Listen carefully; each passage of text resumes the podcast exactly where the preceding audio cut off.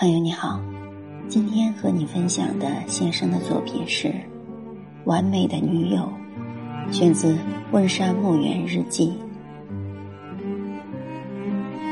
那年，在中国的京城，我主持一项工程，历时两载，下榻于某家专门招待西欧来宾的旅社。职员很有礼貌，白套服，黑领结。都是高中毕业又经过专业训练的。我休息、饮食可称安适，房租是由石油部付的，餐厅只有楼下一个，绿叶扶疏，幽静宜人。餐毕，侍者用铜盘拖来账单，签个名，月底结算。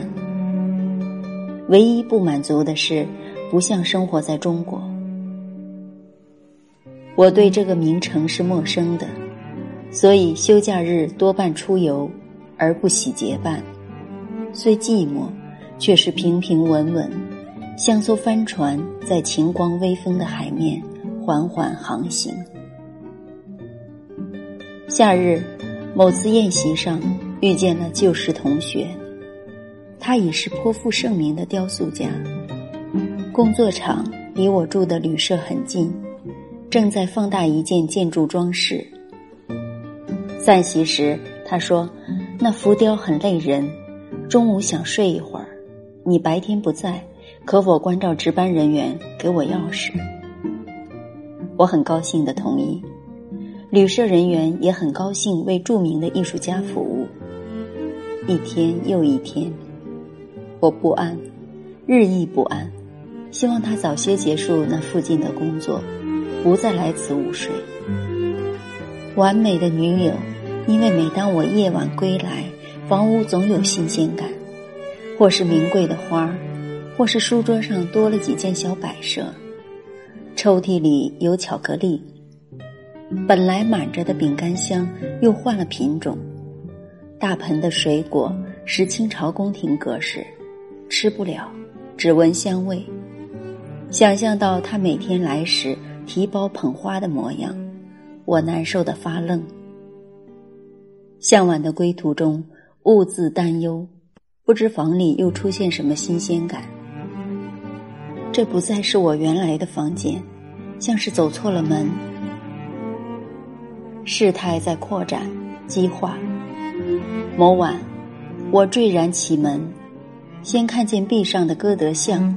然后是窗畔艳红的大理菊，一盆非洲常春藤吊了起来，绿叶绕过台灯，吹击古银镂花的椭圆镜框，中有普希金的相片。书架上原是几本笨重的工具书和零落的数据资料，此时却严严正正地站着大牌世界名著。这是个文学家的书房。我成了物之趣的闯入者，不仅是发愣，而是发愁了。是否去向石油部说，为了工作方便，我搬到招待所去？然而，这是逃遁，逃遁是卑劣的。坐立不安，倒在床上，一侧身，发觉枕畔也有变化，是件丝质的白衬衫。百合花般的大翻领，手工缝制。天，哪有时间睡午觉？这针针线线的活儿多费神。我见过别人穿这种式样的衬衫，例如拜伦、罗密欧等。那是什么时代？怎样的天生丽质？我是一生一世不配穿的。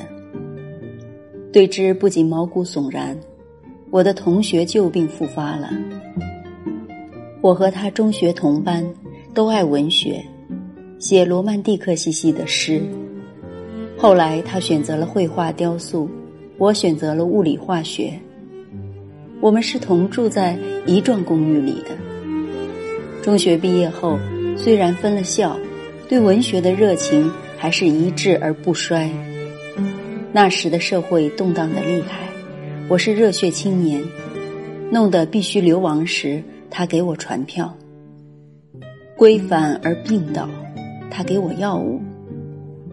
想看很多新书，一本也买不起。他每次带些来，说是借给我，从不拿回去。他梦想我成为诗人。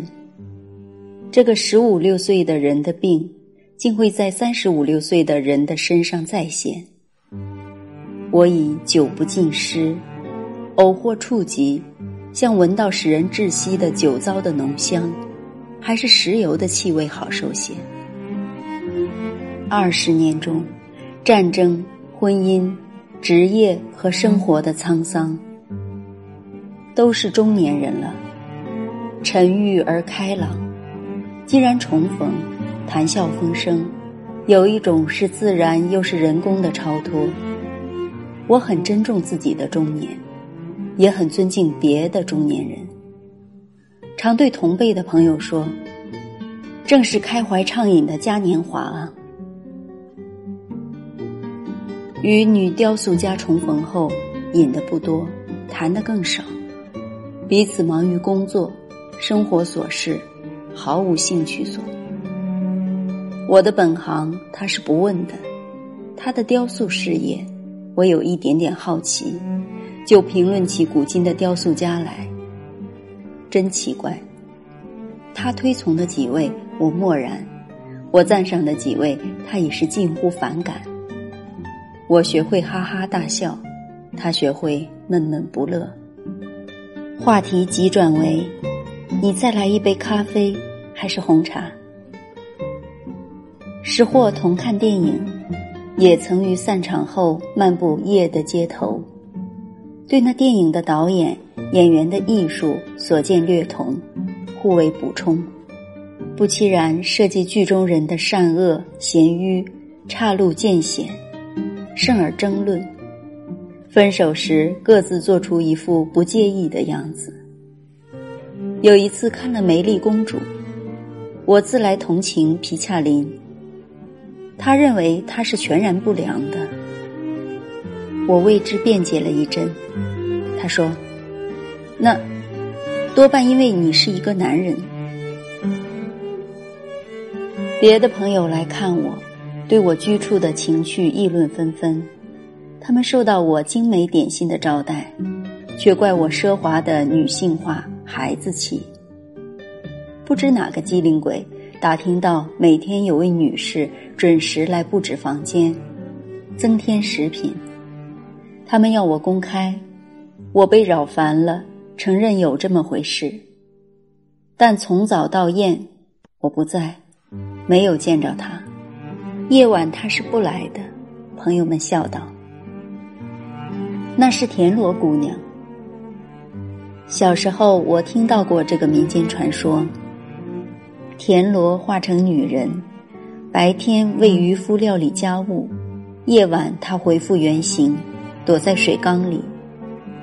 朋友们因此典故，我也觉得情况相去不远，便认同了。